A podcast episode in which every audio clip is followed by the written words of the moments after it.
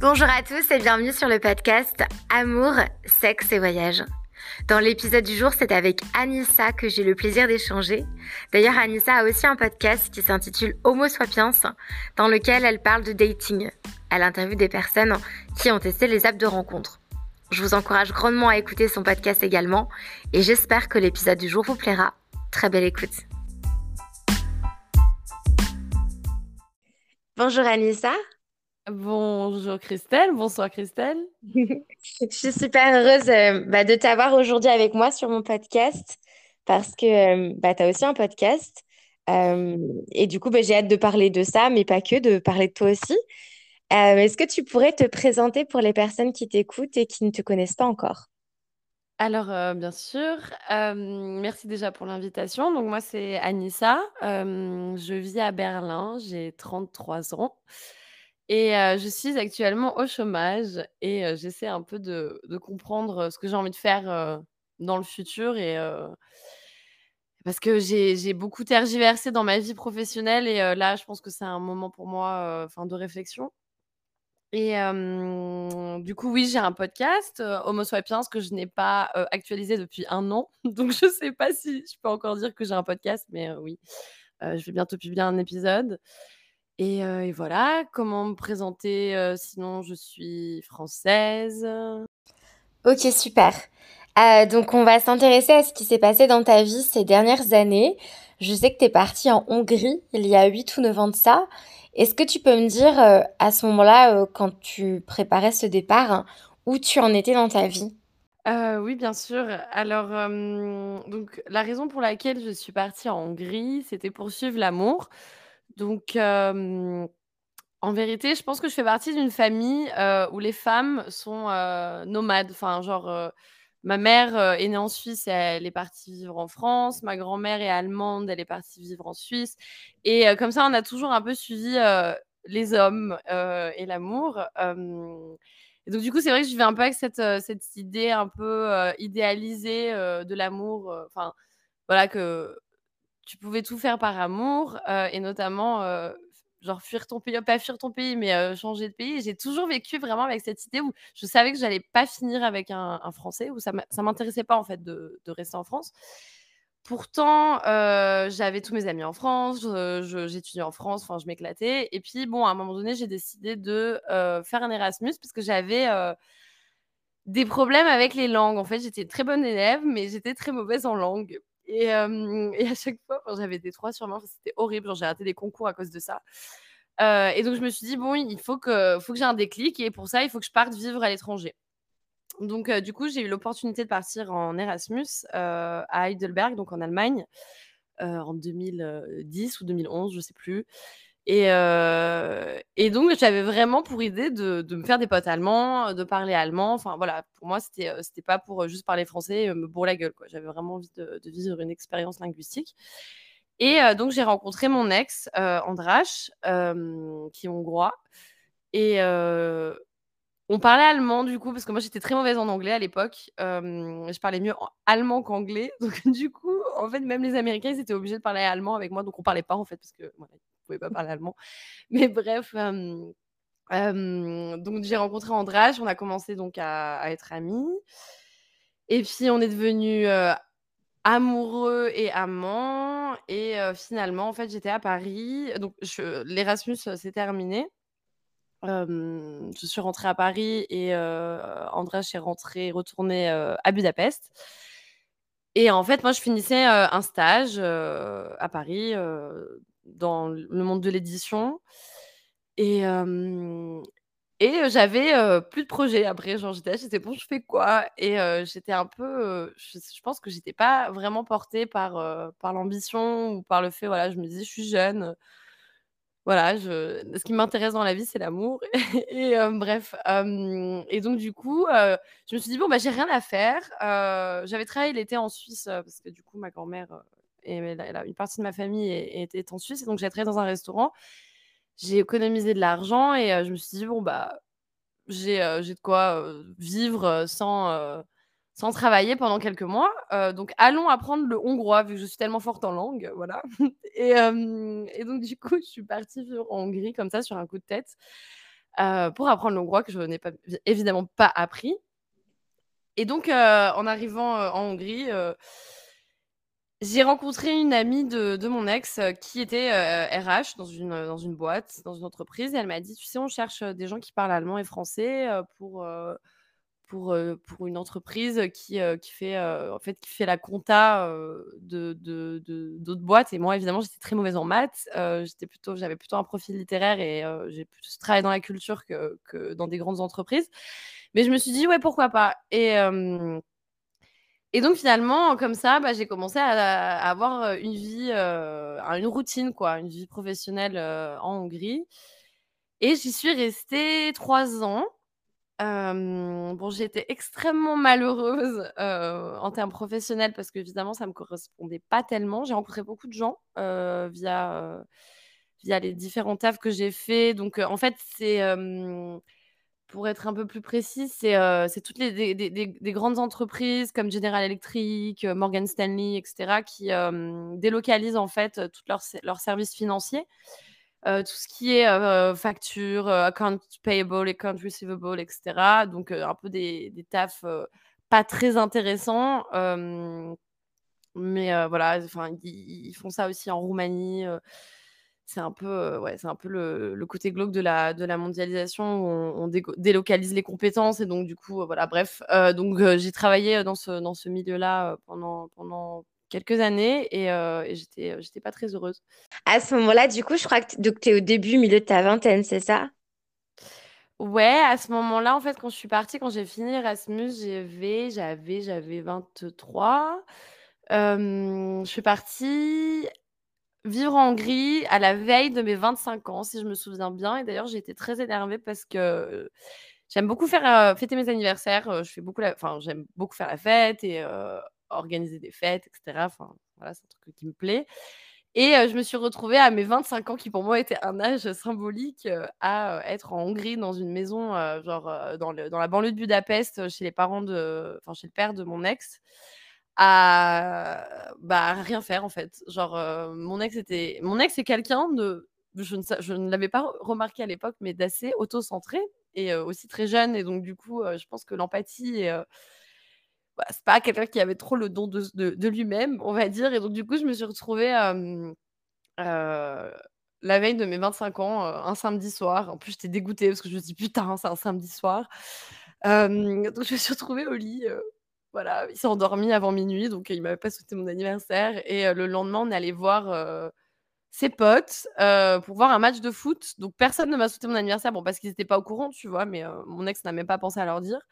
Donc je me suis retrouvée dans la cuisine de, de, la, de la part de, son pote à, à, regarder des séries. C'était vraiment déprimant. J'étais très triste.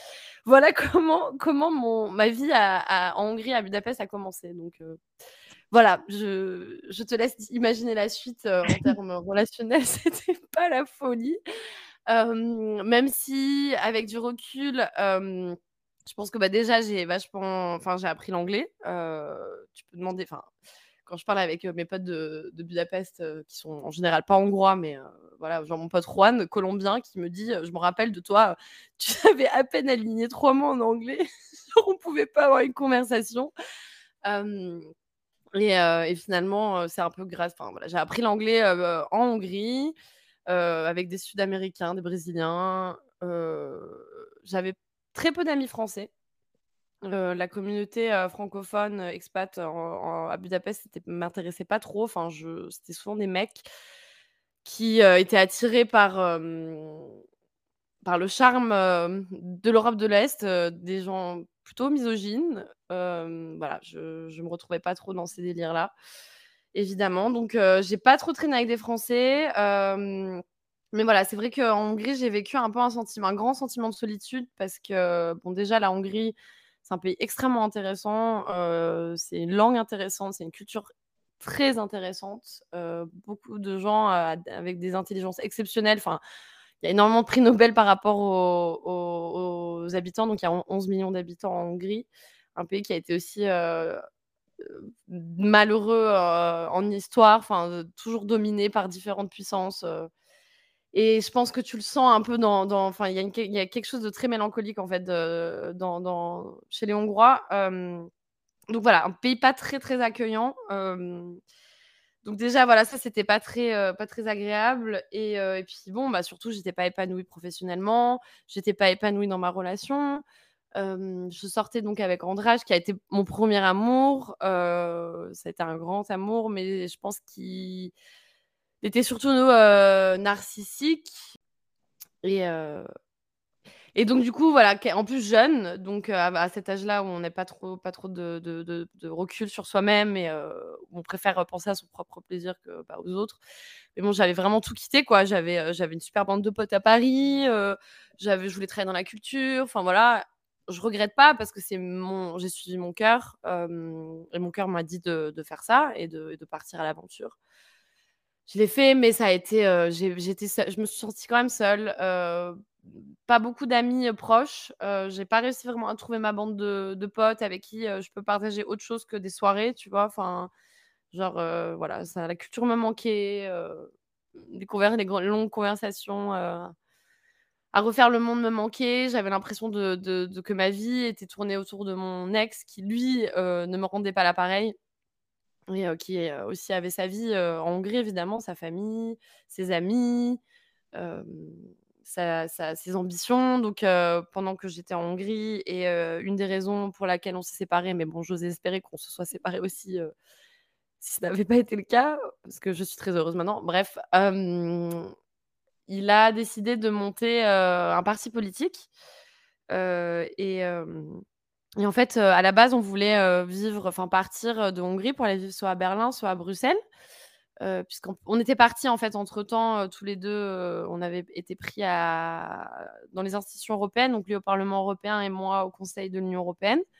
Et donc, ça nous a permis en fait d'avoir cette expérience, à l'étranger ensemble et pour moi, c'était une lueur d'espoir en fait. Je me suis dit: «C'est bon, on va sortir de la Hongrie, on va commencer à créer notre propre vie à deux, genre se faire des potes, enfin tu vois, être sur le même pied d'égalité. Sauf que bon, bah, il a eu cette idée de, monter ce parti politique et évidemment, bah, ça pouvait que se passer dans son pays natal. donc on est retourné en Hongrie ensuite. et là, ça a été le début de la fin. Enfin, c'était déjà le début de la fin il y a un petit moment, mais j'ai du, du mal à, à m'en rendre compte. Et effectivement, du coup, il a monté ce parti, Momentum, qui,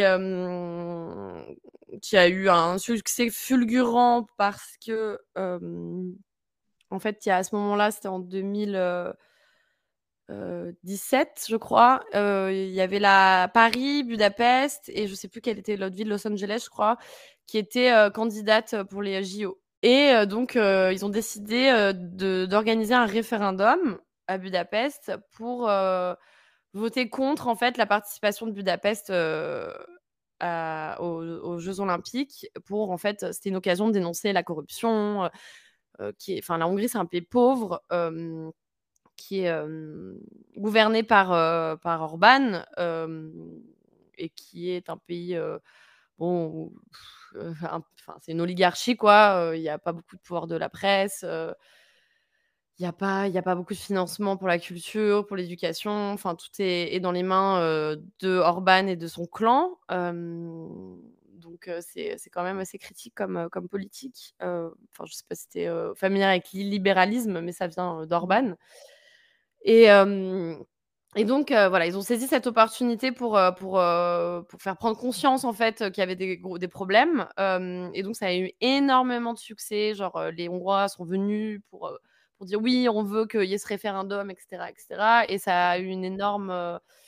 ça a été médiatisé internationalement. Il y a eu le Times qui a fait un reportage dessus. Enfin, voilà, bref. Donc, d'un coup, il a été propulsé sous le, sous le feu des projecteurs, quoi, on va dire. Et, et bah, voilà. Donc, j'étais pas vraiment au centre de sa vie, donc là, je peux te dire que j'étais vraiment, vraiment en périphérie. Et surtout que je comprenais pas aussi le hongrois. Enfin, c'était assez difficile pour moi de, de, m'impliquer, de m'intégrer dans, dans, tout dans toute cette folie. Tu l'as suivi dans un pays où tu parles pas la langue, où bah, là, tu viens de raconter un petit peu, enfin, culturellement parlant, ça te change, mais totalement de ton environnement de base. Enfin, genre, c'est pas du tout Paris, quoi. Et, et du coup, en plus de ça, bah, professionnellement, tu t'épanouis pas dans ton couple, c'est pas la folie. Le mec, il est quand même vachement centré sur ses propres besoins, envies et, euh, et le projet que vous aviez qui pouvait justement donner du souffle à votre relation bah, bah, bah, ne peut plus avoir lieu, quoi. s'efface. Donc, toi, à ce moment-là, je pense que tu dois ressentir, je sais pas, un gros coup dur, quoi. Tu dois dire, mais qu'est-ce que je fais là? Enfin, ma vie, elle est pas là, en fait. Ouais, mais c'est clairement ça. Mais tu sais, cette petite voix, euh, elle était en moi depuis bien longtemps. Hein. Euh, je, je, vais dire, le premier jour où je suis arrivée, d'aller chez ses potes, euh, c'était mon anniversaire, j'avais 25 ans, il n'y a personne qui me l'a souhaité, j'ai passé mon après-midi à regarder des séries. C'était quand même assez annonciateur, tu vois, de ce qui mmh. allait, de ce qui allait s'en suivre. donc, enfin, c'était pas, c'était quelque chose, enfin, on n'avait plus de relations sexuelles. C'était, c'était, vraiment une, une, relation. Tu sais, je pense que quand on est, on est jeune et qu'on vit un amour, parce qu'on a eu vraiment un amour très très fort, c'est-à-dire qu'on a eu une connexion ultra forte. je pense qu'on était mutuellement le, le, le, premier amour l'un de l'autre, tu vois.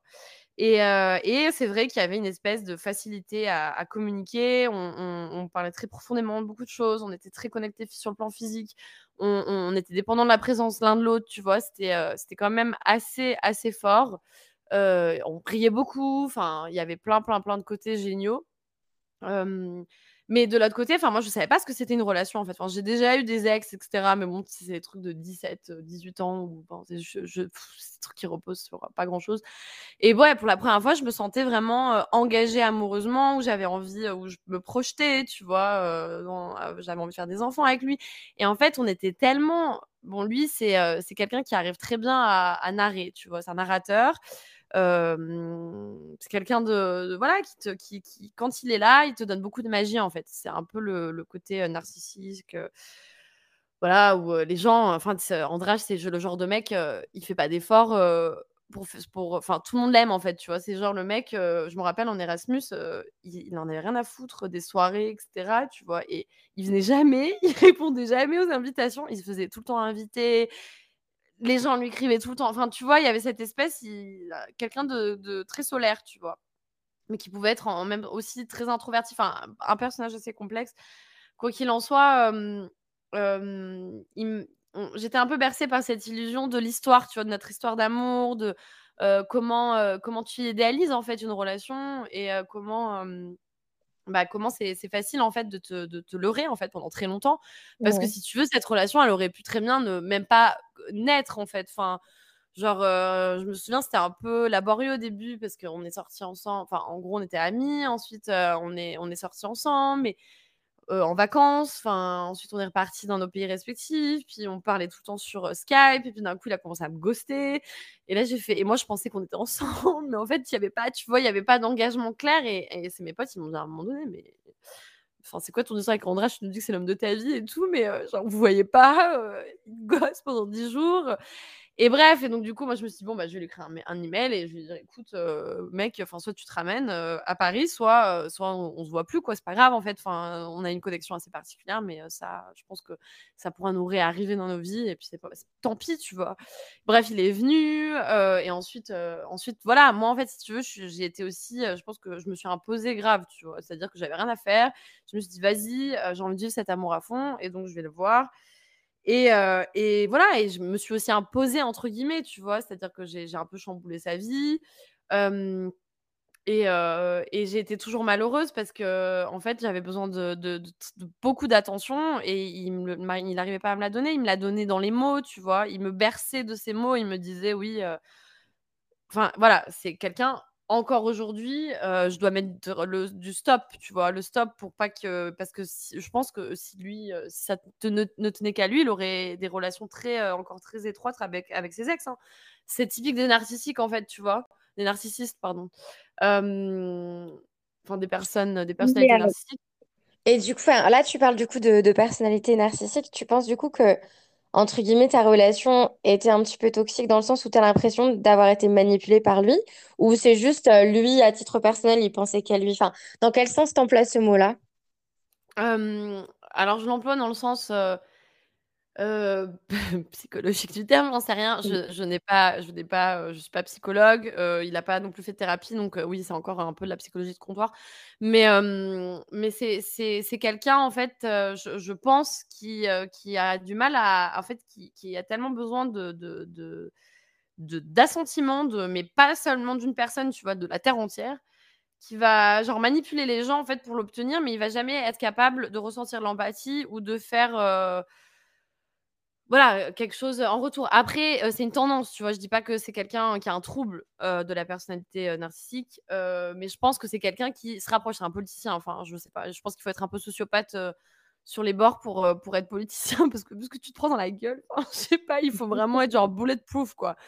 Voilà, c'est que, c'est pas pas un psychologue qui est ou une psychologue qui a qui a émis ce ce constat, c'est juste, moi.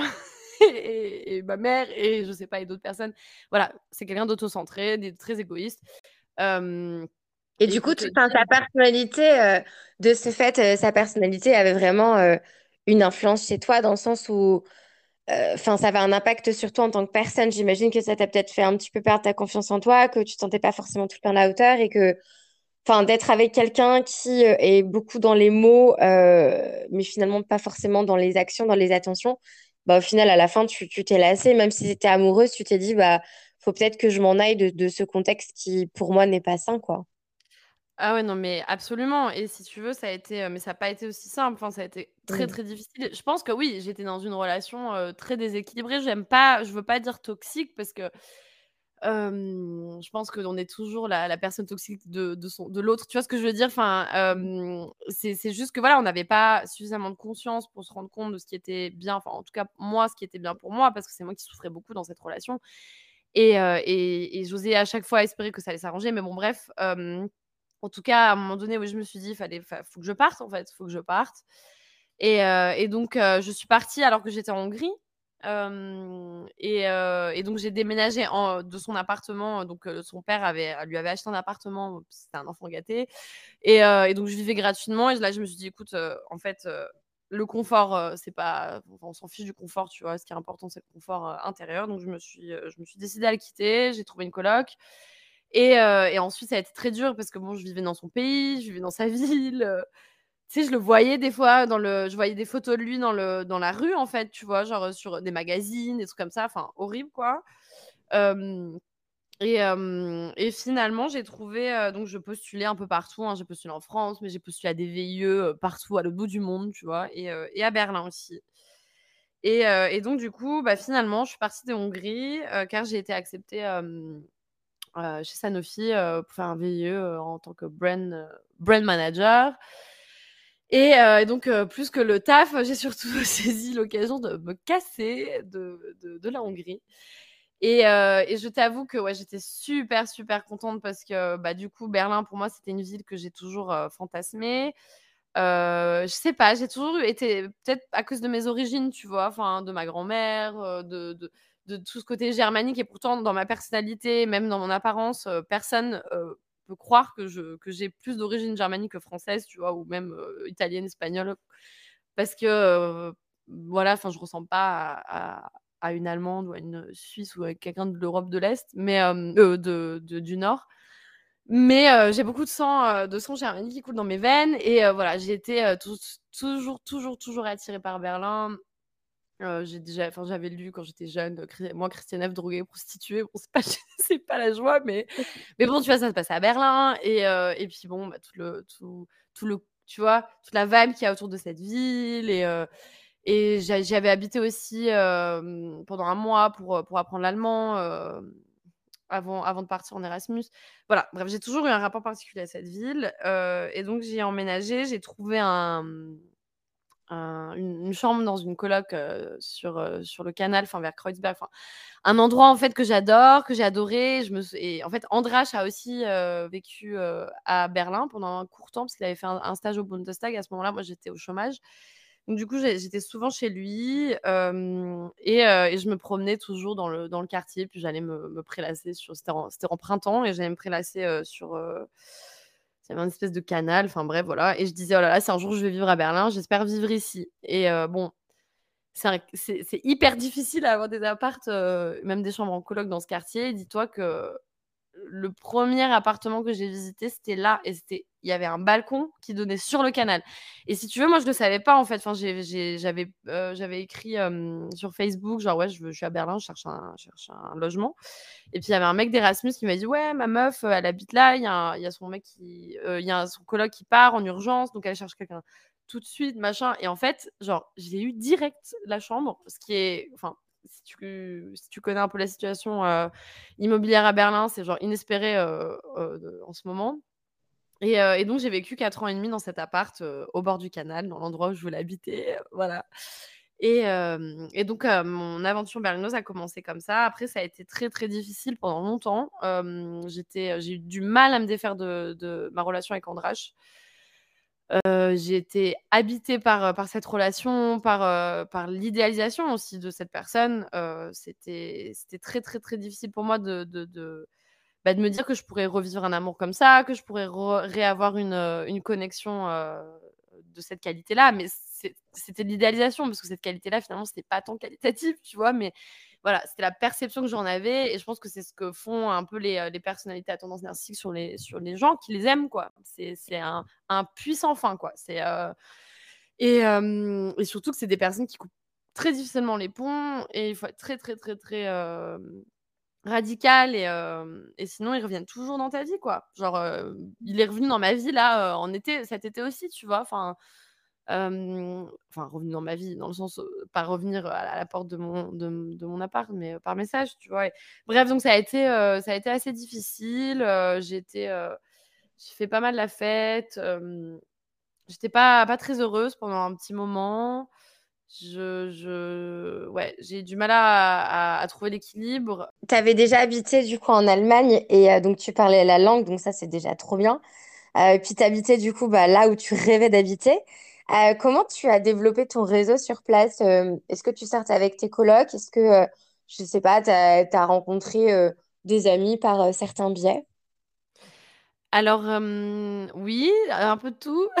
Genre, donc c'est ma coloc qui m'a introduite bon elle elle, elle jouait au théâtre, enfin elle faisait, elle faisait de l'impro. Donc elle m'a introduite à à son son crew. Donc, j'ai rencontré Sylvain, mon prof de théâtre actuel. donc ça, ça a été pour moi un, point important de ma vie à Berlin, le théâtre, qui m'a permis un peu de, me, enfin, de m'épanouir seule et de me reconquérir en fait, reconquérir ma, ma personne, mon identité. ensuite, j'ai pas mal de temps tergiversé en fait. Enfin, j'ai mis genre à peu près six mois, tu vois, à trouver vraiment mes, mes amis au début, ouais, je sortais un avec les potes de mon coloc qui est australien. mais bon, j'ai vite décroché avec eux. Et puis, ouais, par le taf, en fait. Genre, vu que je faisais un VIE, il y avait pas mal de Français. Et donc, moi qui essaye, essayais, en fait, de pas trop dépendre, tu vois, de la communauté française francophone. là, bah, j'étais en plein dedans, quoi. Genre, je pense que j'en avais besoin aussi. Et donc, du coup, j'ai rencontré mes amis, quoi. Euh, qui sont mes amis encore pour la plupart. Certains sont partis, certains bon, ont un peu disparu. Du... Mais bon, euh, en tout cas, ouais, via le, via le VIE. Euh, et puis ensuite, soirée, soirée, soirée. Enfin, en gros, tu rencontres des gens. Comme je te disais déjà tout à l'heure, j'aime bien faire la fête. Et donc, du coup, bah, tu rencontres quand même les gens qui sont un peu dans ce délire-là. Et au fur et à mesure, tu vois, tu rencontres d'autres personnes, etc. Et puis ouais, après, ouais, le travail. Franchement, via le travail, j'ai rencontré pas mal de monde, via le théâtre, du coup, parce que j'ai rencontré. Mathilde, ma coloc, m'a fait rencontrer Sylvain, qui est mon prof de théâtre. Et donc, j'étais dans une troupe, et là, j'ai rencontré des amis. Je me suis faite, ben, surtout une amie. Et, et voilà. Et attends, j'essaie de réfléchir à, à quel autre quel autre, par quel autre biais Mais ouais, la coloc. Tu sais aussi le fait de mmh. qu'il y ait des gens qui partent, qui reviennent, donc tu deviens pote avec tes colocs aussi. voilà. Mais, mais bon, je vais dire, si je dois dire trois axes, c'est la fête, le travail, le théâtre, la coloc. Quatre axes. Voilà. Ouais, donc tu as l'air d'avoir une vie bah, amicale super riche.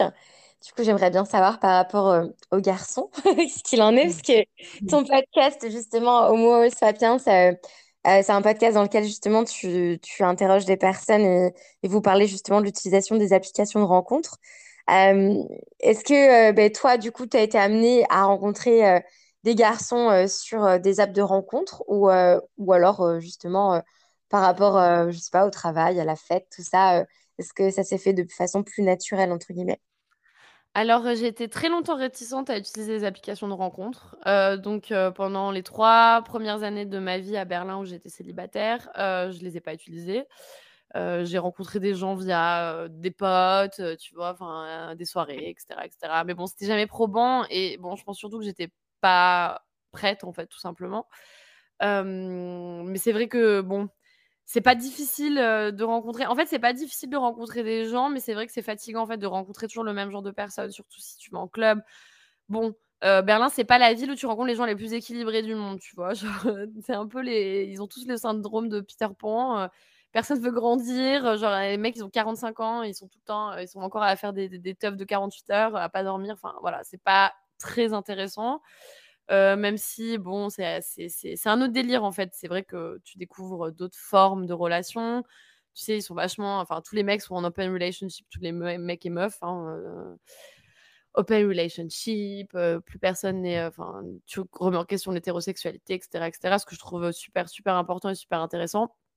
Mais c'est vrai que, du coup, tu vois, tu es tout le temps, en fait, dans des dans dans de la déconstruction, tu es toujours tu sais, genre, il y a pas d'attachement, faut faire attention. Enfin, tu vois, moi, j'avais un peu ce truc où je me disais: «Voilà» genre, je me protège, tu vois? Enfin, je intellectuellement, ça m'intéresse et tout, mais c'est vrai que, du coup, j'avais du mal à à m'ouvrir, tu vois? Au niveau de l'intimité, la vraie la réelle intimité. Et à un moment donné, j'en avais un peu marre de de toujours, heu, rencontrer le le le même genre de personnes. Hem, ouais, parce que du coup, j'ai eu aussi, je pense que c'est pas important de le dire, mais j'ai eu une expérience assez intéressante où j'ai daté un couple, en fait, et pas via les apps, c'était vraiment, ça s'est fait naturellement parce que c'était les colocs d'une de mes bonnes amies et et en fait, au fur et à mesure, voilà, c'était une expérience, tu vois? Mais en fait, je me suis rendu compte que, pour moi, c'était plus une expérience, c'est-à-dire que c'était des amis, des gens que j'appréciais énormément, heu, mais qu'en fait je pouvais pas, heu, eux, je pense qu'ils ils auraient voulu qu'on fasse quelque chose à 3, tu vois? Mais vraiment une vraie relation, heu, tu vois, d'inti un d'in de troupe, quoi, voilà, d'engagement et cetera et je crois que j'étais pas intéressée, en fait, parce que j'avais besoin, en fait, tout simplement de la dualité, enfin de rencontrer quelqu'un et à ce moment-là, en fait, je me suis dit que j'avais envie de rencontrer d'autres genres de personnes. Des choses plus simples, tu vois? J'avais envie de me retrouver dans un bar, heu, à discuter, heu, à refaire le monde et cetera et cetera donc je me suis mise sur les applications de rencontres en décembre 2019, heu, alors que, c'était l'hiver, enfin, c'était Noël, il y avait personne à Berlin, il faisait froid, j'étais malade et voilà, je me faisais chier et du coup, j'ai téléchargé OkCupid et et là, j'ai trop kiffé. Genre, j'ai j'ai trop kiffé, heu, parler, avoir plein de conversations en même temps, simultanées et cetera et je me suis je me suis dit: «Vas-y, je vais me prévoir un date par, par soir et tout», genre, genre, ouais, bon, j'étais un peu, délirante et et finalement, bah, j'ai, rencontré, un mec, mon 1er date avec qui, bah, ça a pas mal, fonctionné. Enfin, même si au début, tu vois, c'était vraiment et c'est c'est ça qui était intéressant, c'était vraiment pas le genre de mec, je pense, que j'aurais chopé en soirée, tu vois? Ou heu, que j'aurais, heu, rencontré même via le biais de potes. Enfin, c'était, heu même si on aimait enfin, il était musicien et tout, on aimait on aurait pu se rencontrer dans les mêmes lieux, tu vois? Mais je l'aurais peut-être pas remarqué, bref et en fait, bon, je pense qu'il avait quand même des techniques, tu vois? Ça m'énerve un peu, tu vois, dans les dans les applications de rencontres parce que, du coup quand tu te mets dans un dans un dans un mode date, tu as l'impression que, tu sais, tu as un peu des rôles définis, tu vois? Et genre, moi, ça me met un peu mal à l'aise d'être la personne, heu, hem, à conquérir, tu vois? Hem et et et je sais pas, c'est cette espèce de des fois, tu as l'impression que les mecs, ils ont un peu un script et et c'est pas très authentique. Mais bon, bref, passons. En tout cas, il y avait une bonne alchimie entre nous et donc on s'est datés pendant, pendant, je sais pas, quelques semaines et c'était super tranquille. C'était genre, heu, genre on discutait vachement des apps et c'est là, au fait, où il y a toute, heu, toute l'idée du podcast qui m'est venue parce qu'il avait plein, plein de réflexions intéressantes à ce sujet. Je lui posais plein de questions, enfin, j'avais l'impression que je lui faisais des entretiens, quand je venais chez lui et hem et je sais pas, je trouvais ça ça me ça me ça me fascinait, en fait, cette idée de de tu sais, de de rencontrer quelqu'un, enfin, de rencontrer quelqu'un virtuellement, le rencontrer en vrai et de d'avoir enfin je sais pas, je et puis cette espèce de d'idéalisation que tu peux te faire au début et puis, et puis tu vois cette ivresse et puis en fait te te retrouves aussi face à à pas grand chose parfois, tu vois? Parce que bon, on vit dans une société de consommation.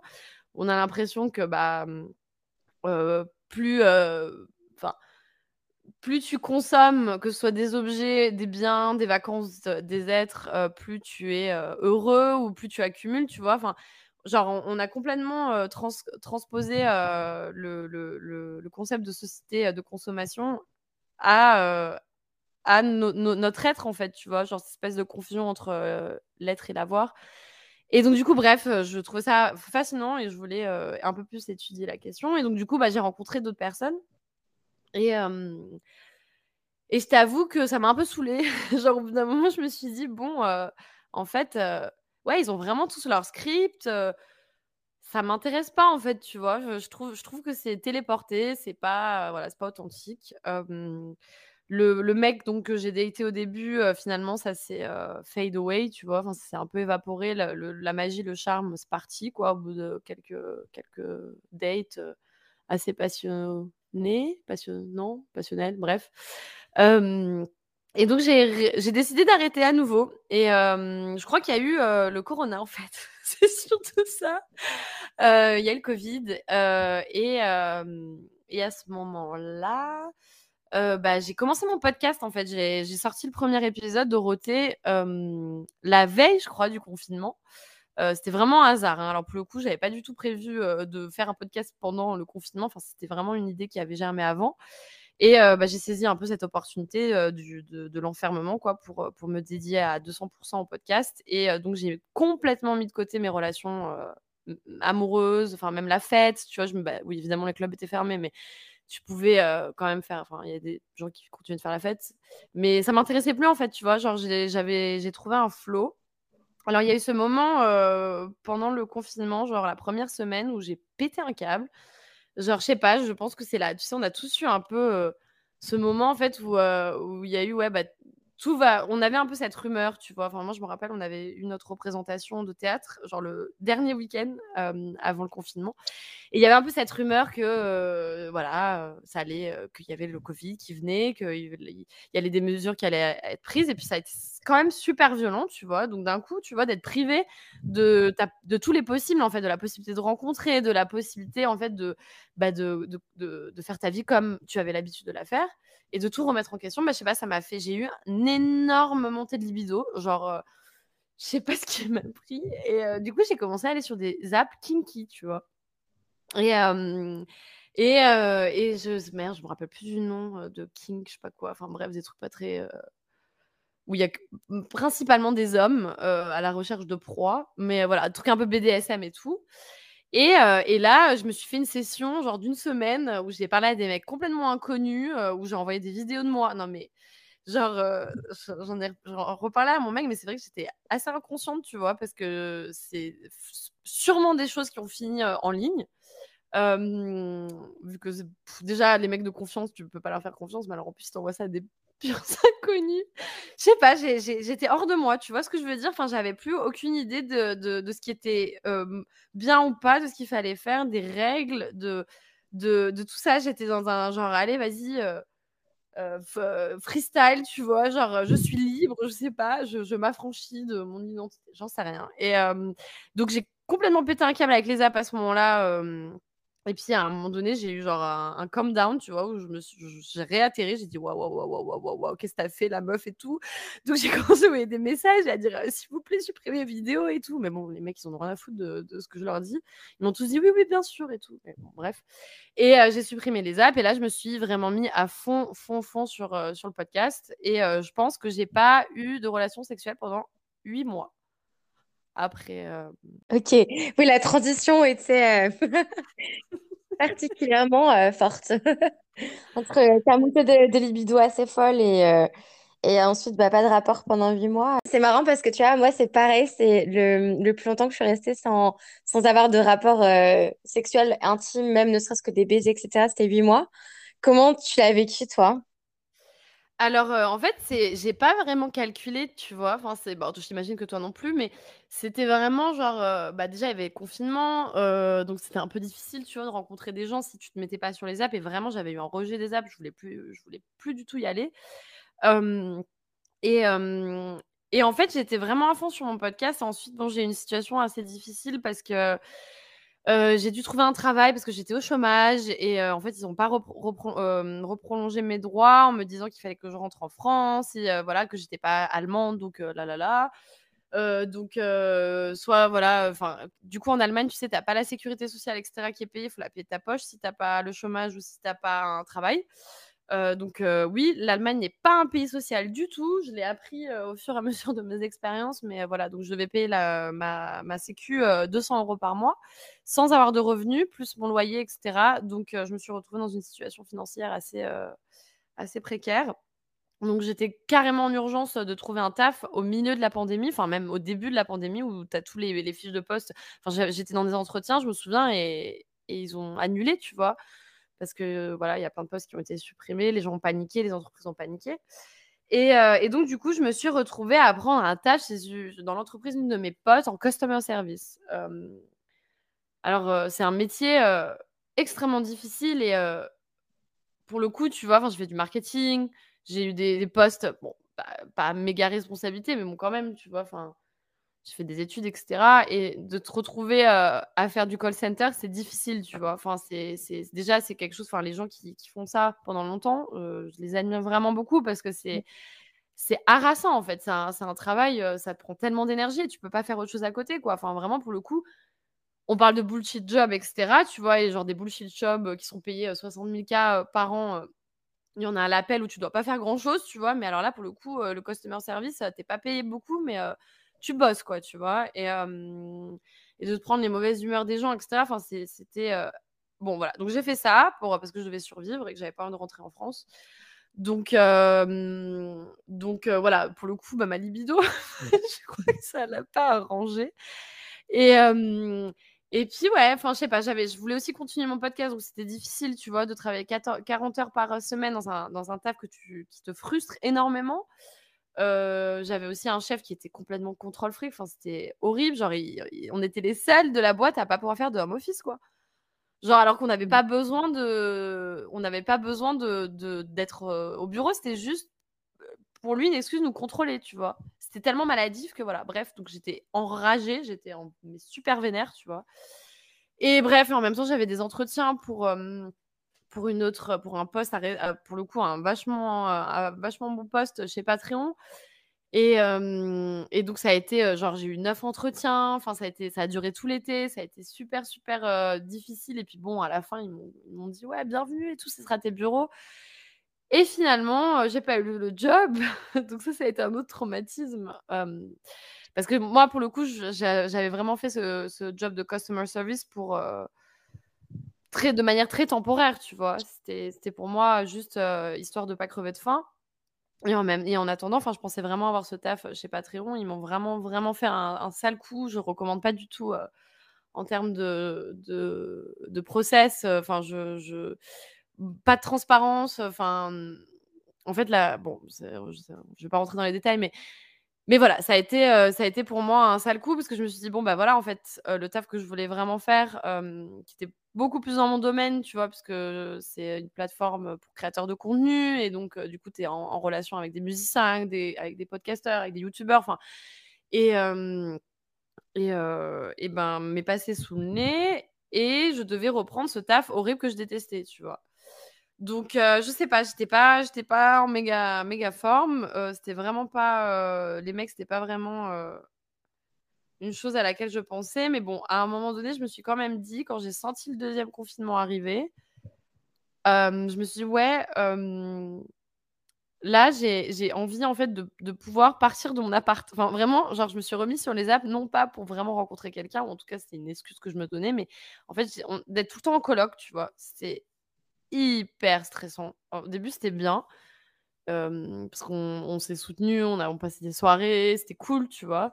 Mais au bout d'un moment, d'être toujours ensemble, tu vois, t'as pas de les gens partent pas au bureau, tu tu fais pas de soirée, donc tu es quasiment tout le temps à l'appart. Du coup, entendre mon coloc, se moucher, je sais pas, enfin aller, pisser, enfin c'était voilà, j'en avais marre et donc je me suis dit: «Il faut que je me trouve un mec avec un appart comme ça je peux m'escaper», tu vois? Genre je peux faire des week-ends ailleurs. Et bref et donc du coup, je me suis remise sur les apps et j'avais vraiment, vraiment la flemme de parler à enfin de swiper et cetera. Donc du coup, j'ai rechopé mes anciennes conversations et là j'ai trouvé un mec, genre un profil, le mec il était super beau gosse et je ne lui avais jamais répondu, genre je l'avais ghosté, tu vois? Et là je me suis dit: «Mais comment tu as pu faire ça? Genre il est magnifique ce mec» et hem et donc du coup, bah, j'ai tenté, tu vois? Je l'ai relancé. J'ai répondu à sa à son à sa question qu'il m'avait posée, genre il y a 8 mois et et il m'a répondu et du coup, et du coup on s'est vus et et c'était et c'était chouette et enfin, tu vois, on est on allait se balader sur le canal et ensuite il m'avait invité, il m'a invité chez lui pour un dîner puis finalement ça a fini en soirée avec un de ses potes et ma coloc, enfin bref et heu et c'était, c'était très, très, très bien de me remettre dans ce dans le bain, j'étais j'étais très contente et en même temps, hem, j'ai rencontré, Léo. Donc Léo, m'a m'a contacté sur OkCupid. Tu sais, tu peux, tu peux, écrire les intros, sans sans matcher, sans voilà, sans forcément avoir de match. Donc heu, de temps en temps, tu vois, je regardais le le OkCupid et là, je vois un message d'un mec qui me dit, donc son profil, c'est tattoo for free. Et là, il me dit, genre un message, professionnel, genre: «Oui, bonjour, je vois que tu n'as pas de tatou, est-ce que tu aimerais bien t'en faire un? Car je propose des prix très attractifs, j'aimerais, faire mon portfolio et pour l'instant, vu que tout est fermé, et ben, j'en profite et là, là, là et là, là, là» et bref et donc du coup, à ce moment-là, on voulait faire, un tatou avec une de mes potes et on avait vraiment pas de thunes pour, pour le faire chez, des dans des studios ou même chez des des tatoueurs des tatoueuses qui avaient, beaucoup de followers, bref. Donc du coup, j'ai fait: «Vas-y, pourquoi pas?» et et finalement, bon, on a dû annuler à plusieurs reprises parce que cas contact, parce que ci, parce que ça et finalement ma pote, heu, bah, pouvait plus le faire parce qu'elle était plus à Berlin et j'ai décidé de le faire toute seule quand même. Donc j'y suis allée genre en mode, mais en pyjama parce que j'avais vraiment pas envie qu'il prenne ça pour un date. Parce que j'étais quand même méfiante, tu vois? Je me dis: «Je connais pas ce mec, ça a l'air d'un gros, je sais pas, hippie», enfin, je croyais que c'était un prof de yoga, tu vois? Déjà, je sais pas pourquoi je croyais que c'était un prof de yoga. J'avais pas bien vu sa photo, heu et mais je croyais qu'il faisait, un espèce de qu'il était en position du loup? Mais bref, j'étais pas intéressée par, par sa tête et heu et j'avais pas envie qu'il pense que je sois intéressée par lui. Donc du coup, je m'étais pas pas maquillée, enfin, je suis arrivée genre à la mano complet, hem et heu, quand il a ouvert la porte, hem et ben, j'étais bien dégoûtée de pas m'être préparée, tu vois? Genre, il y avait, il y a une putain, waouh, genre, bon, je sais pas si on idéalise, tu vois, le moment où on rencontre la personne qu'on aime, mais ouais, j'étais, je suis tombée, je pense qu'on a eu un coup de foudre un peu l'un pour l'autre. en tout cas, il y a eu, c'est peut-être une alchimie, une attirance sexuelle très forte qu'on interprète maintenant comme, un coup de foudre, mais c'était, c'était hyper fulgurant et et bref et donc du coup, il m'a fait le tatou et on a, et on a commencé, on a débuté une relation amoureuse, assez rapidement, pendant le 2e confinement, donc qui pour moi était le confinement le plus difficile quand même, enfin moins difficile parce que j'ai rencontré Léo, mais mais qui était, bah, hardcore quoi, parce que surtout Berlin l'hiver, c'est chaud quoi. Enfin, Berlin l'hiver, sans bar, sans club, sans resto, c'est difficile, hein. Genre, c'est waouh! Donc donc voilà et c'était en octobre, non, novembre 2020. OK. Est-ce que tu peux me donner la nationalité de ton amoureux? Alors Léo est italien. OK et donc est-ce que, l'idée justement de d'emménager ensemble est arrivée du coup, par rapport au confinement? Est-ce que vous êtes dit: «Bon bah, enfin potentiellement, par la suite, il y aura peut-être encore d'autres confinements. Est-ce que, on n'aimerait pas habiter tous les 2 ensemble?» enfin, est-ce que, c'est un petit peu dans ce contexte-là que vous avez décidé d'emménager ensemble? Alors, en fait, c'est une très bonne question, parce que Léo et moi, on était tous les 2 dans des situations assez précaires en termes de logement. Donc moi, j'étais donc depuis 4 ans dans cet appartement. Hem, long story short, j'ai un propriétaire véreux qui a fait des faux contrats en fait de, de, location et a trouvé un moyen en fait de nous expulser à ce moment-là. Et pendant le confinement, donc oui, c'est Berlin. juste entre parenthèses, parce que je pense que c'est important, les gens ont tendance à idéaliser l'Allemagne et Berlin, mais c'est vraiment en termes de, droits, que ce soit locatifs, sociaux, etc., on est bien mieux lotis en France. bon, il y a toujours des progrès à faire, mais en Allemagne, il n'y a rien. C'est hyper difficile de se battre, en fait, contre les gens qui ont le capital. Et en l'occurrence, donc, moi, j'étais un peu dans un embroglio juridique, légal avec, avec mon ancien proprio. en fait, on restait illégalement dans l'appartement. Donc, tu t'imagines le stress, en fait, de, de, bah, bah, tu, ne t'appropries plus les lieux, en fait. Enfin, tu as l'impression que c'est plus à toi. Et surtout, quand tu, quand tu reçois des lettres des avocats qui te disent que tu es des criminels, etc. Enfin, c'est horrible, surtout que c'est eux les responsables, mais bon, passons. Et Léo, à ce moment-là, il était, il avait que des contrats de sous-loc en fait, donc jamais des contrats fixes. C'était toujours à durée déterminée. Et, et, il était dans une grande précarité aussi parce que bon, lui, il est cuistot. Et bon, il est aussi musicien et tatoueur, mais à ce moment-là, il débutait dans le tatou. Il pouvait plus cuisiner pour vivre, enfin pour, pour, se faire un salaire, quoi. Et évidemment, plus faire de musique, enfin dans le sens faire des tours. Et donc, du coup, il s'est retrouvé voilà, dans une période assez difficile, avec pas beaucoup d'argent pour vivre et avec le, la peur, en fait, de ne pas savoir où dormir dans un mois, quoi. Et, et donc, du coup, on a un peu joué nos forces de, de de, précaire et de et de d'écorcher de la vie pendant le Covid. Et on s'est dit, bah, trouvons quelque chose ensemble, tu vois, puisque c'est un, peu la solution à tous nos problèmes. sauf que, bon, bah, parfois, c'est bien de, faire des films, et tu sais, tu as l'impression, comment je l'analyse aujourd'hui, c'est on était tous les deux dans des, dans des périodes difficiles de nos vies, on a trouvé refuge l'un avec l'autre, mais on se connaissait pas si bien que ça, tu vois? Même s'il y avait énormément une connexion très forte et une entente naturelle etc., on ne connaissait pas les démons l'un de l'autre et et donc je pense qu'on est on s'est un peu engagé trop vite, tu vois? À à faire des plans sur la comète, on va dire et puis bon, bah, Léo, du coup, ça m'a aussi un peu rappelé András, tu vois? Je me suis dit: «Bon, il me, il me balance des trucs, tu vois, genre vivons ensemble, je veux faire une famille avec toi. Et j'étais un peu, je me dis, waouh, waouh, waouh, waouh, c'est quoi ce délire, tu vois? Et, et donc, du coup, moi,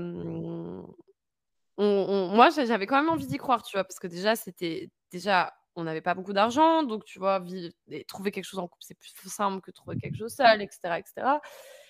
Bon, sauf que finalement, on s'est séparés et je pense qu'il y avait beaucoup on a construit beaucoup, beaucoup, beaucoup trop d'attentes. On s'est mis beaucoup trop de pression sans se connaître, dans une période critique de nos vies, où moi j'étais remise en question professionnellement, je le suis toujours, hein, mais voilà, où j'allais perdre mon logement du jour au lendemain.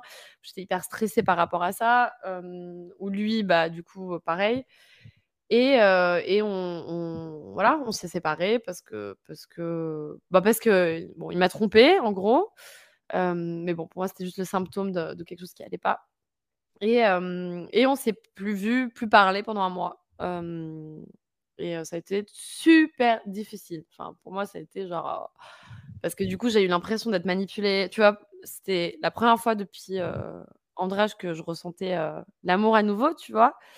Et que j'ai en fait que j'ai ouvert mon cœur à quelqu'un et, je me suis sentie manipulée. voilà, et surtout que bah, j'avais cette histoire d'appartement, mon taf me plaisait pas et voilà, c'était assez difficile.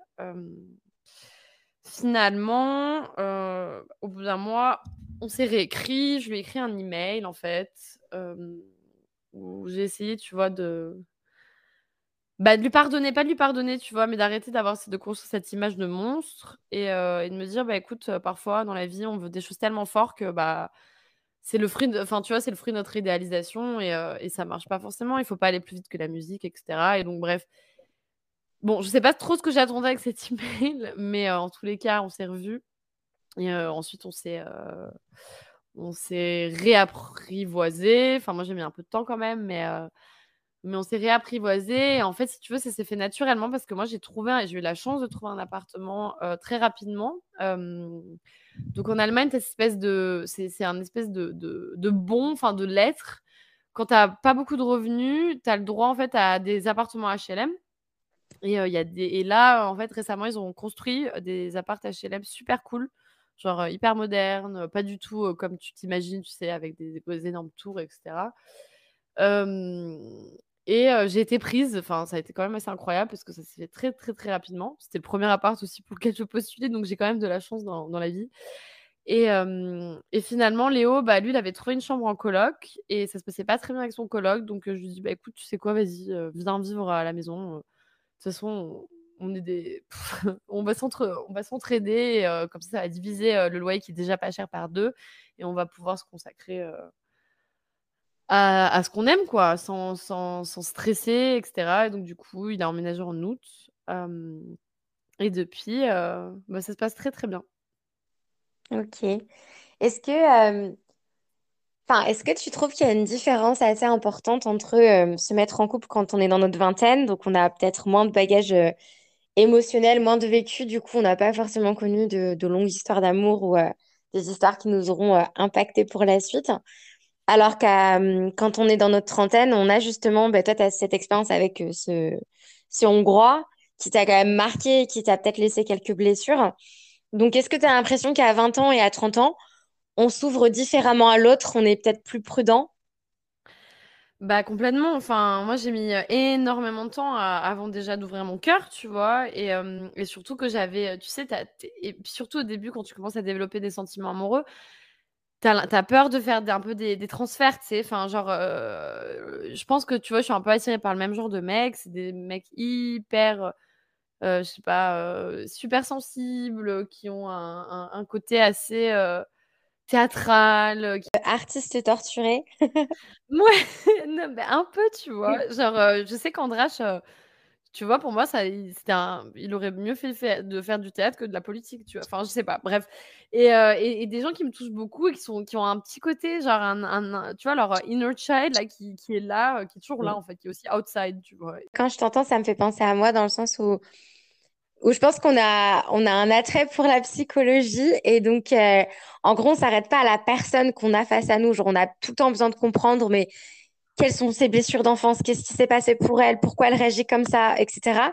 Et euh, je pense qu'inconsciemment, des fois, on a un petit peu envie d'avoir ce petit rôle de l'infirmière, ce qui n'est pas forcément bien, tu vois. Mais c'est malgré nous, on a peut-être ce côté un peu maternel et euh, on a envie de réparer les blessures de l'autre et tout et tout. Et, et donc, du coup, de ce fait, la sensibilité chez l'autre, ça va être quelque chose qui va beaucoup nous toucher. Ouais, alors, ça, je pense que c'est typiquement féminin, tu vois? Au-delà, de de caractère, c'est vraiment quelque chose, où la les femmes sont responsables du care et et donc ont toujours pris sur elles le fait de comprendre les autres, tu vois? De comprendre leurs enfants, de comprendre leur mari, de comprendre, de tu vois? D'avoir cette charge mentale, en fait, de créer de l'harmonie, de tu vois? Et ça, c'est un truc, par exemple, que j'ai vachement compris avec Andra, contre lequel j'ai énormément lutté, en fait, à un moment donné parce que j'en pouvais plus, tu vois? Je me suis dit: «Non mais attends», genre, je faisais la psy, quoi. Genre, j'étais, genre moi, disait plus rien à la fin de notre relation. C'est lui qui me racontait tous ces, ces, tortures de l'âme. Genre, il me parlait des heures et des heures parce que du coup, j'étais la seule personne, je pense, euh, vu qu'il évoluait dans le monde politique, tu vois, ou euh, qui, à, qui il pouvait vraiment se confier. Et, et, et, je m'effaçais complètement, tu vois. Et je l'écoutais, je l'écoutais, je l'écoutais. Je faisais mes feedbacks, tu vois, mais genre vraiment comme une psy, quoi. Et, et en fait, ça a tué. voilà. Et donc, j'ai lutté, lutté, lutté contre ça pendant genre, j'ai eu un peu des, débuts de relation, tu vois, avec des mecs qui étaient pas finis du tout, où je sentais, tu vois, qu'ils me voyaient un peu comme la figure, ouais, un peu maternelle, à fort caractère, tu vois, qui pouvait un peu les, les comprendre, et puis qui leur, qui, leur, posait des questions, et, et en fait, genre, j'ai dit non, non, non, non, non, non. C'est genre le mec, il se finit tout seul, quoi, tu vois, enfin, genre vraiment, mmh. genre, qu'il évolue un peu avant, et donc c'est là, je pense, qu'il y a eu cette différence, en fait, parce qu'après, tu peux reproduire les mêmes erreurs toute ta vie si tu n'en as pas conscience, tu vois. Et là, en l'occurrence, après Andrache, j'ai tellement fait un travail sur moi via bah, aussi des lectures, j'ai énormément, je suis tombée complètement dans le féminisme, enfin dans les théories du féminisme, etc. À ce moment-là où bah, j'ai commencé à faire du théâtre aussi, je commençais un peu à sublimer tout ça. Il y a mon podcast qui m'a qui m'a aussi beaucoup apporté parce que bon, je fais un peu des analyses, tu vois, par rapport à ce que les gens me disent sur les rapports de l'hétéro, enfin qui sont conditionnés par l'hétéronormativité, etc. Et et donc, oui, je pense que quand tu as 30 ans, et si tu as fait le taf, tu essayes quand même de, faire attention. Enfin, même inconsciemment, tu vois, parce que. voilà, moi avec Léo, tu vois, j'ai eu à un moment donné, j'ai eu peur, vraiment, quand on s'est séparés, parce que je me suis dit, putain, merde, tu vois. Genre là, je me suis laissée avoir. Genre, c'est bon, j'étais dans une période de vulnérabilité et il, m'a eu, tu vois. Genre, j'ai un peu eu, et je m'en suis voulu, et je me suis dit, merde, tu vois, je suis encore tombée sur un putain de mec avec un trouble, un petit trouble de la personnalité narcissique, blablabla. Et, et donc, et donc j'étais énervée, etc. Et bon, finalement, il s'est avéré que non, il n'est pas du tout narcissique. S'il est quelque chose, c'est borderline. Non, mais je rigole. Mais, mais, bon, il n'est pas, il est pas, il est pas, c'est pas, c'est pas un manipulateur. Et, voilà, je pense que, mais c'est important en fait de, prendre le temps. Après, ça dépend des gens. Il n'y a pas de formule magique, tu vois. Enfin, je pense qu'il y a des gens qui, qui, ont besoin de se remettre en relation et pour qui ça peut marcher aussi. Mais moi, en tout cas, pour moi, ça a été essentiel, tu vois, cette période. J'aurais pas pu faire autrement parce que sinon, j'aurais fait que des projections. Et je l'ai fait au début parce que j'avais rencontré un mec en arrivant à Berlin où j'ai complètement, je me suis, je me suis jetée sur lui, j'avais l'impression que je l'aimais, alors que je ne connaissais pas. Mais juste, je pense déjà, il s'appelait comme Andrew, tu vois, il avait le même nom que mon ex. Et, et genre, j'ai sauté sur la première connexion que j'ai eue pour, genre, ah ouais, sauve-moi, quoi, tu vois. Sauf que, voilà, et là, pourquoi notre relation avec Léo, elle marche, c'est parce que je pense que lui comme moi, on, a, on, a, on est beaucoup plus posé, tu vois, sur, sur la façon dont on gère nos conflits. On gère nos démons, on les connaît déjà, tu vois. On connaît nos dark sides. On n'est pas genre complètement envahi par des réactions qui sont liées à, voilà, ces réactions, action, réaction, réaction. Enfin, on, se comprend mieux, on, comprend comment on réagit. On a été dans lui aussi, il a été dans des relations, dans des relations longues. Et, et je pense que tu vois, si on s'était connus plus jeunes, on aurait été très attirés l'un par l'autre, mais ça aurait été une catastrophe. Hein. Genre, enfin, par rapport à ce que lui me raconte et, euh, et, à ce que moi je lui raconte, ça aurait été, je pense, un peu violent, tu vois, parce que, parce que euh, bah, lui comme moi, euh, on, est, on est un peu, voilà, on est un peu écorché. Mais je pense que voilà, on a réussi à, à l'intellectualiser, à le verbaliser. Et, on essaye en fait d'être dans la, compréhension, si tu veux. Et, moi, pour la première fois de ma vie, en fait, j'ai l'impression que quelqu'un est vraiment attentif, tu vois, à moi. Et quand, et quand je me retrouve triste ou, ou, un peu blessée, ou tu vois, où je, où j'arrive pas trop, tu sais, où je me, où je m'enferme un peu dans, dans, du mutisme, etc., parce que je, je, suis blessée, bah, au lieu de me rejeter, tu vois, ou au lieu de, il va, il va, il va essayer de comprendre, tu vois et il va revenir et il va dire ok pourquoi tu as réagi comme ça etc etc tu vois et voilà et de toujours de me rassurer sur son amour en fait et de me dire en fait moi je suis là quoi enfin parce que bon après on a tous peur de, de l'abandon etc d'être remplacé de ci de ça et voilà je pense que c'est la première fois en fait que quelqu'un arrive à me rassurer sans m'oppresser pour autant tu vois sans, sans être people pleaser tu vois sans genre oui me dire oui amen tu vois et, je pense qu'en fait, voilà, on est deux personnalités, je pense, un peu de feu, tu vois, où on on s'ennuie pas quand on est ensemble, on, s'amuse beaucoup. Et de l'autre côté, on a, on a quand même la maturité et la sagesse aussi nécessaire, tu vois, pour, pour que ça marche, en fait, et pour pas que ça devienne, pas pour qu'on se consume, en fait, dans, dans de l'intensité perpétuelle, tu vois. Enfin, je pense que ce qui est important, c'est c'est de reconnaître, tu vois, ce qui est lié à l'ego et, ce qui est.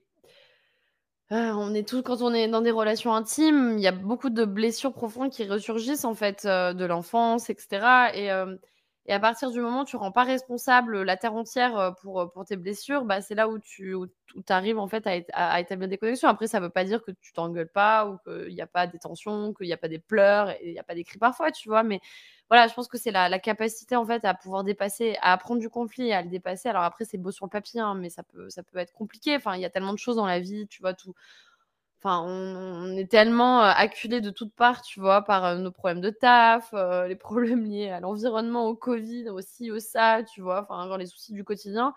C'est difficile aussi de pouvoir continuer, enfin, d'établir toujours une relation harmonieuse, tu vois. Mais je pense que, voilà, des fois, il faut savoir, en fait, il faut connaître ses propres limites.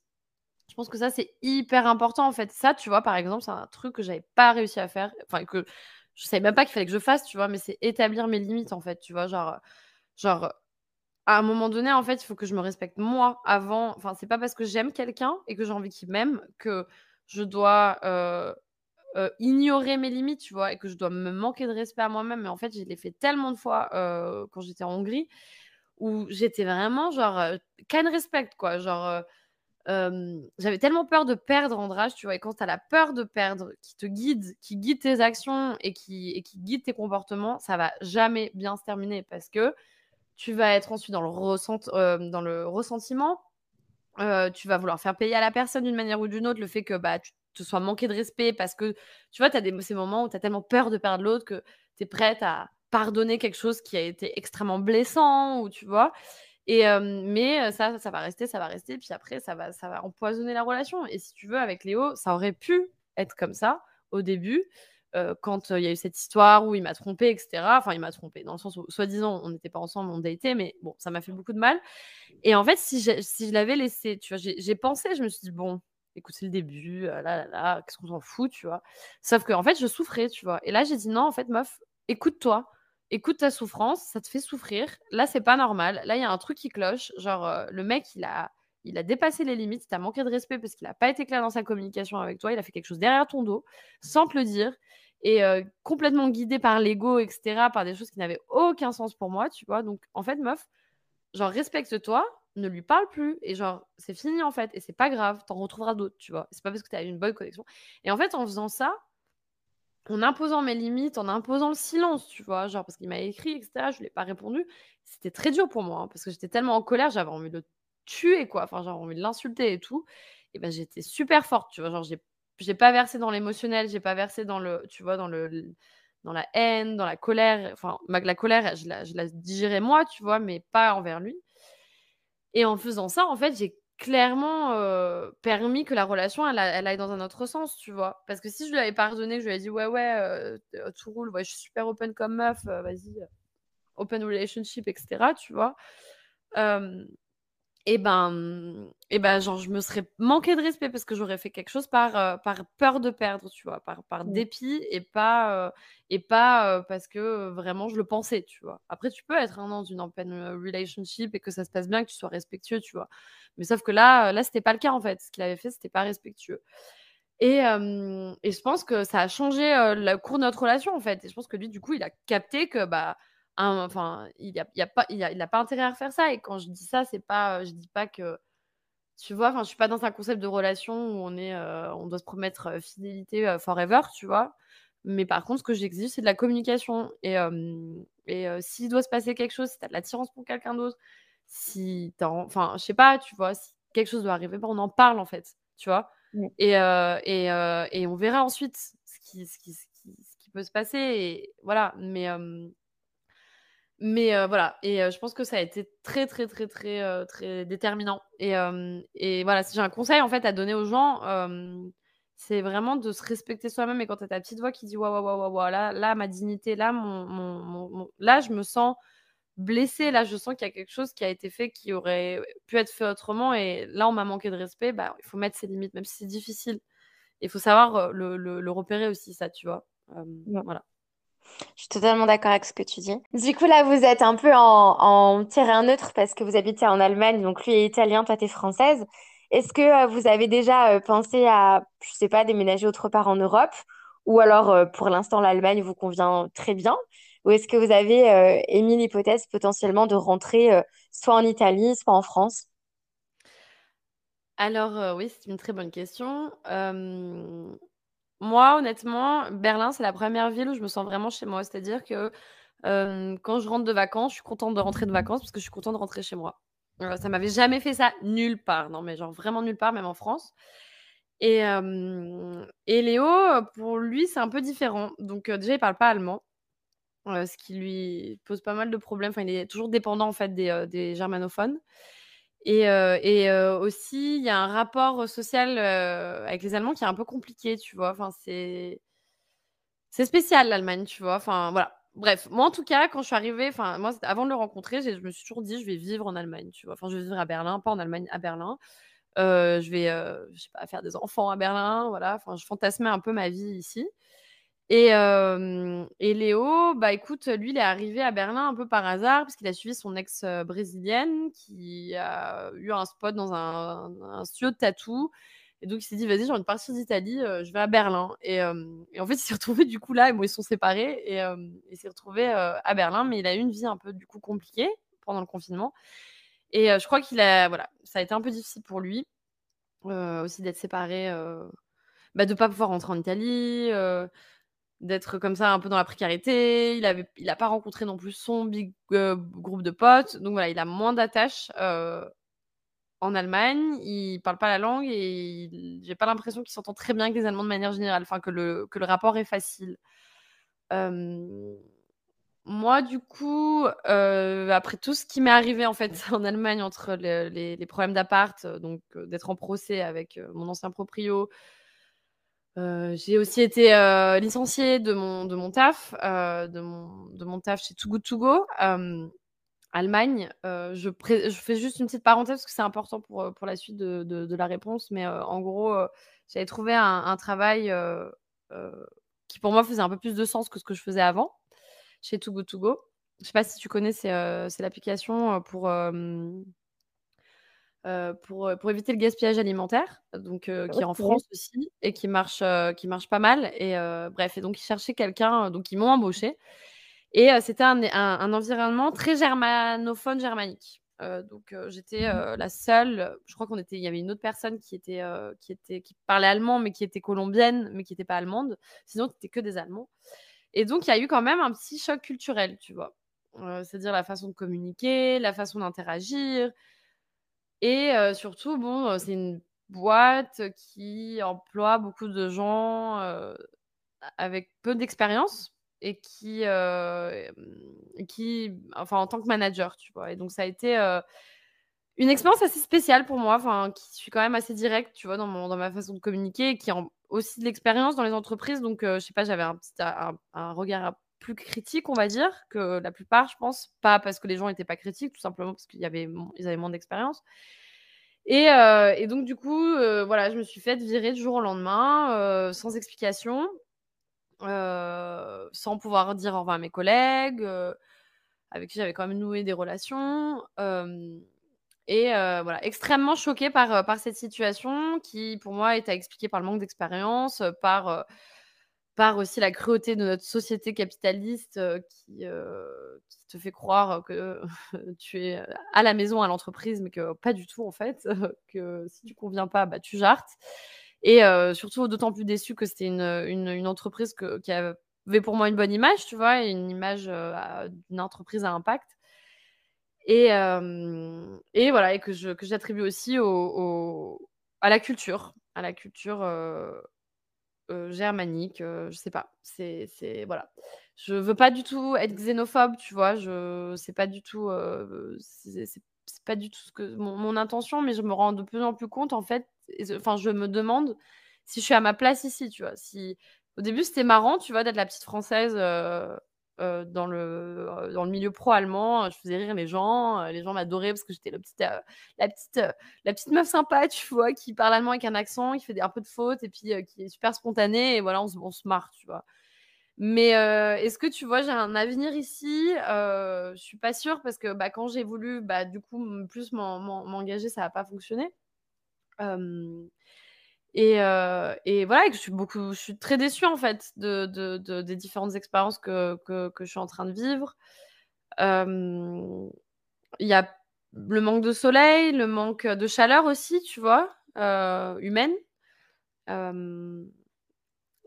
ouais, je, je, sais pas, c'est, je me pose beaucoup de questions, tu vois, par rapport, par rapport à la société allemande, par rapport par rapport à tout ça Est-ce que j'ai envie en fait euh, d'élever des enfants ici?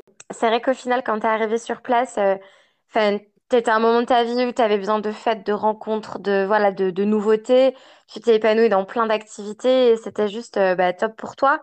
Et c'est vrai que maintenant que peut-être que tu fais d'autres projets, peut-être éventuellement, bah là, comme tu disais, euh, je sais pas, t'imaginer dans une vie de famille, bah déjà le côté pro, t'as un peu déçu. Plus, voilà, ouais, je pense que tu dois remettre un peu en question pas mal de choses en ce moment et, et, sachant en plus que ton chéri, lui, se sent pas forcément hyper bien dans ce pays. Donc, je pense que oui, il y a c'est un peu un, moment de, remise en question à, à l'heure actuelle, j'ai l'impression.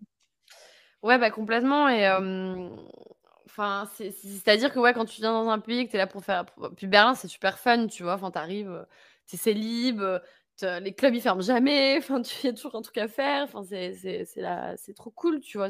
Enfin, il y a une ouverture d'esprit, il y a un espèce de bouillonnement, heu, artistique et culturel qui est hyper stimulant. Sauf que bon, là, déjà, avec le confinement, ça remet quand même ça en question, déjà, de 1 et hem et de 2, bah, ouais, tu te retrouves, en fait, confronté, ouais, en fait, Berlin, c'est pas, c'est pas la teuf, quoi. Enfin, ou Berlin et l'Allemagne en général, c'est ça reste un pays qui a ses codes. Quand tu quand as un gosse qui naît, heu, bah, il va être socialisé dans ce pays-là.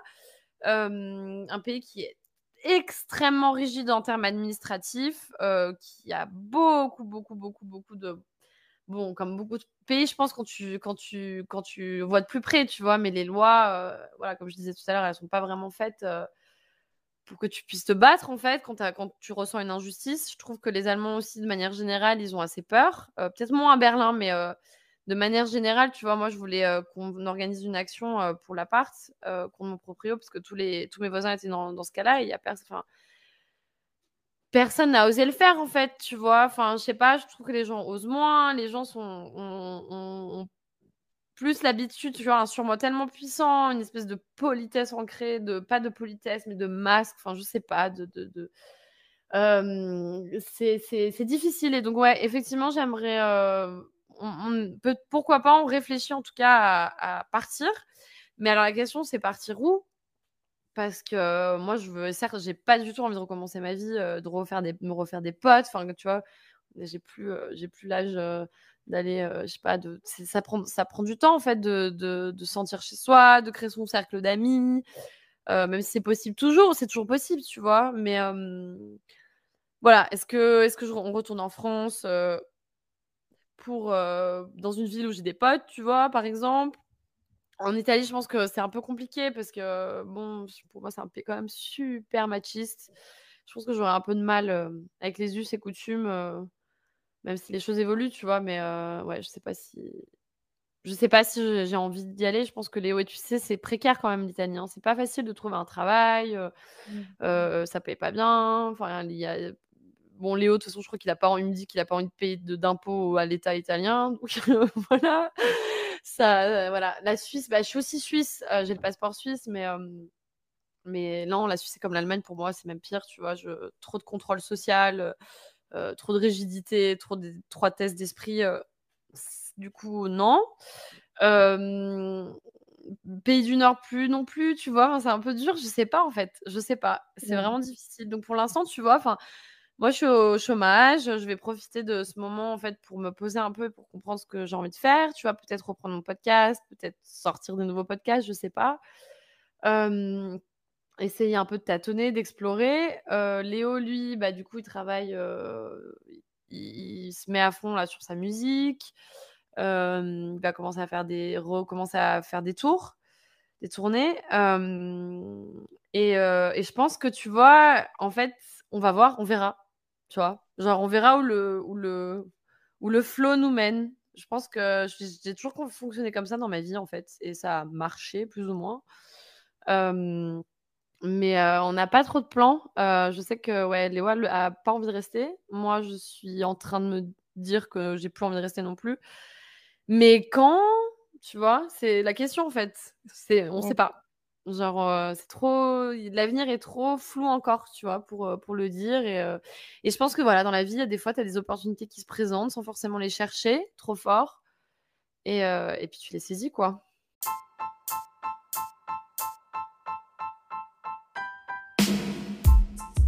C'est la fin de l'épisode du jour. Merci infiniment de l'avoir écouté jusqu'au bout. Et merci beaucoup Anissa d'avoir ouvert les portes de ton intimité aujourd'hui dans mon podcast. Si vous souhaitez retrouver le podcast sur les réseaux sociaux, vous pouvez me retrouver sur la page Instagram à Amour, Sexe, Voyage, Podcast. En tout cas, pour sûr, je vous retrouve la semaine prochaine avec un tout nouvel invité à mes côtés. À très vite.